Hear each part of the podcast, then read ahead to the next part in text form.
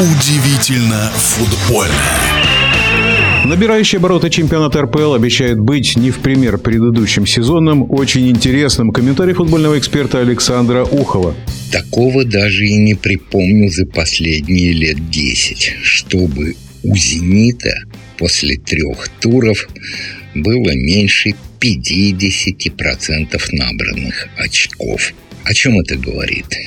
О том, что «Зенит» ослабел или другие команды стали сильнее? Уверен, что, скорее всего, первое.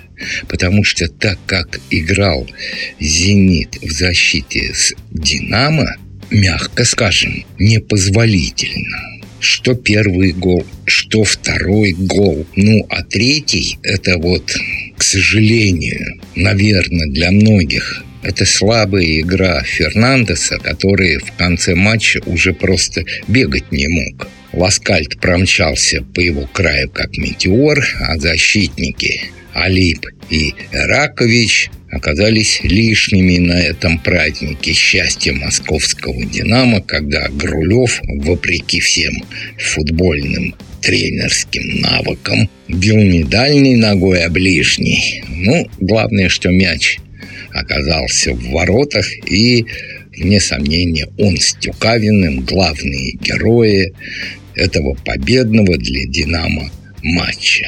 Тут есть одно интересное наблюдение, сделанное питерскими журналистами. Личка сказал своим футболистам, не бойтесь играть в тот футбол, который я проповедую. А если боитесь, наденьте памперсы. Это, конечно, не цитата, но на 90% близко к тому, что сказал чешский тренер московского «Динамо».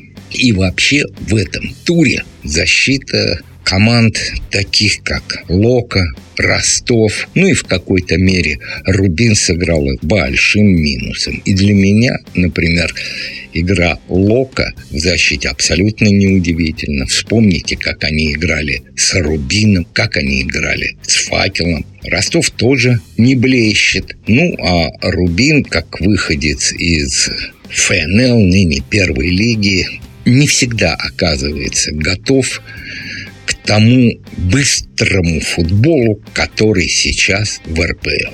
И ведь вспомните, несколько лет тому назад мы жаловались, у нас нет нападающих, некому забивать. Забивать сейчас есть кому, а вот защищаться грамотно, четко, и без нарушения правил, к сожалению, таких игроков становится все меньше и меньше. И, кстати, в матче с Лока отличился футболист, который был выведен в большой футбол именно Лока. Мусин. Два его гола на заглядение. И ЦСКА, который сейчас некоторые называют молодой командой, имея в виду возраст футболистов. Да нет, это не молодая команда, а молодые футболисты играют ничуть не хуже а может быть и во многом лучше тех более возрастных футболистов, которые есть в других командах. Крылья победили Ростов, разгромив его. И два гола на счету Салтыкова. Это воспитанник Чертанова. И вот тут пару слов скажу все-таки про Чертанова и про Ларина. Он, кстати, Николай вышел из места лишения свободы, и теперь он не в Чертаново, а воссоединился с Осинкиным в Самаре. И ряд футболистов Чертанова, которые разбросаны по многим командам РПЛ, и во многих этих командах они на первых местах – сейчас будут, я уверен, собираться в крыльях.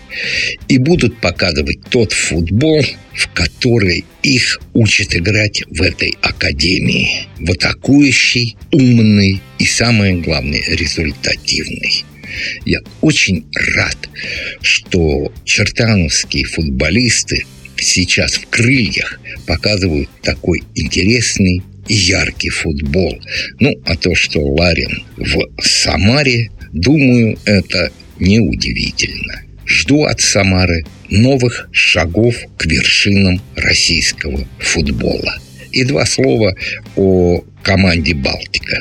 Она под руководством Игнашевича одержала первую победу в этом чемпионате, показав при этом вполне кондиционный для РПЛ футбол. Рад за Игнашевича. В нашем эфире был вице-президент Федерации спортивных журналистов России Александр Ухов. Удивительно футбольное.